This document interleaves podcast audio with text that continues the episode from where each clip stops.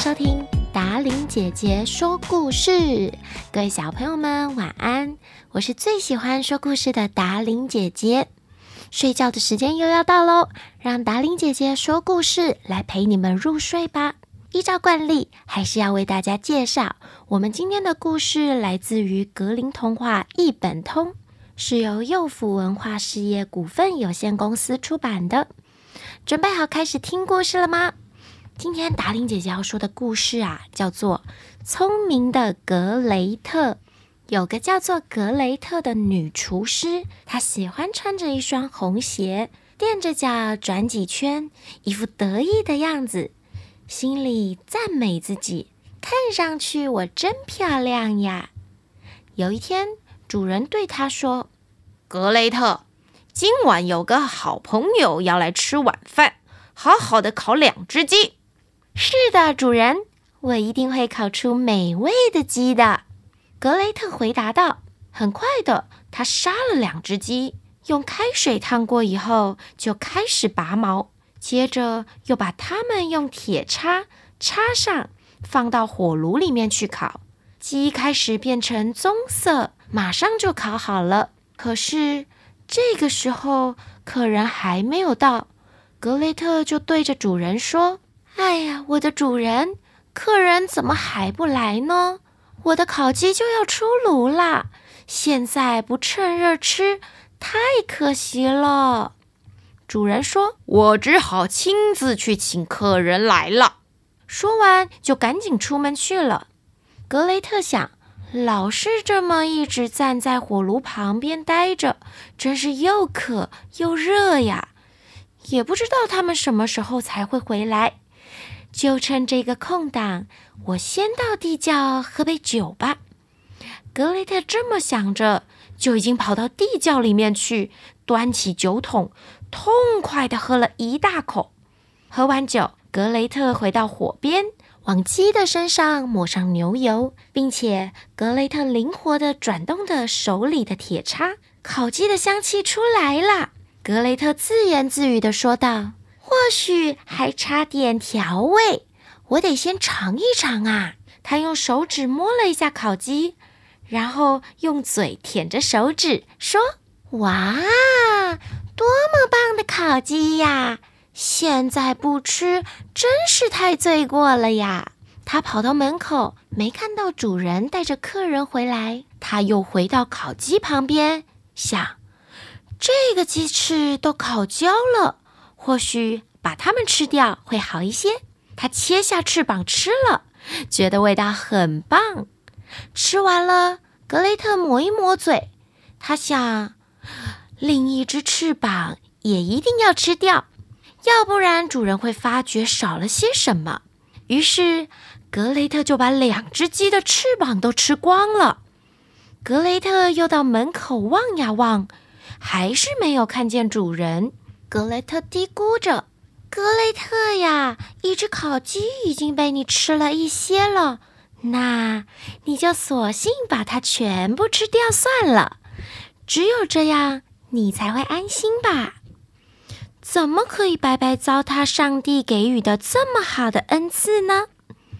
随后，格雷特就把整只鸡给吃光了，但是。主人跟客人还是连个影子都没有看见。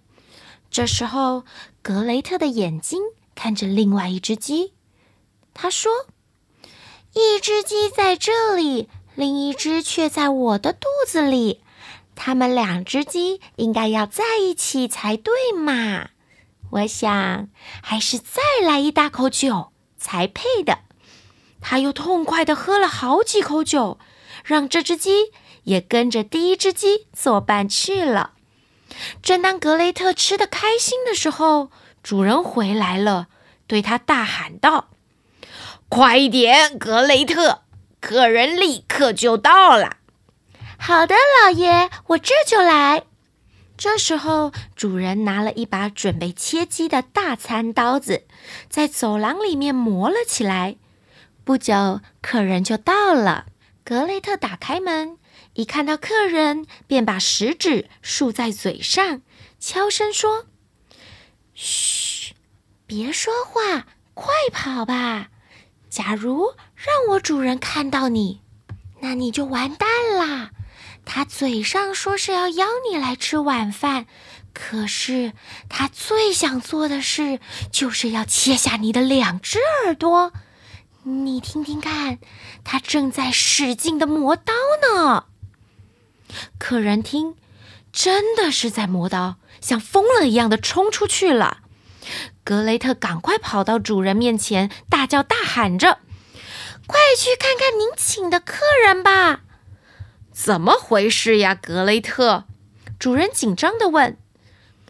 我正要把烤鸡放到桌上，他一下子把烤鸡从我手上抢去，跑掉了。这真是奇怪啊！主人说，心里为两只美味的鸡感到可惜。他怎么也该留下一只美味的鸡，让我尝尝才是呀！想到这里，主人追了出来，喊道：“请等一等！”客人假装没听见。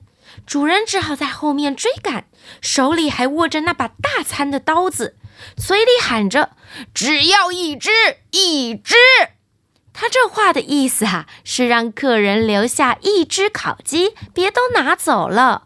但客人却吓坏了，他以为只要割下他的一只耳朵，就更加没命地往家里面跑。他一定要把这两只耳朵都平安地带回家呀。故事说完了，小朋友，你们真的觉得格雷特很聪明吗？他是很聪明，没错。但是啊，这个叫做小聪明。他为了爱吃，所以撒了一点谎，可是却造成了主人还有朋友之间的误会。虽然我们听故事觉得格雷特很聪明，耍耍小聪明很可爱，但是小朋友，达令姐姐提醒你哦。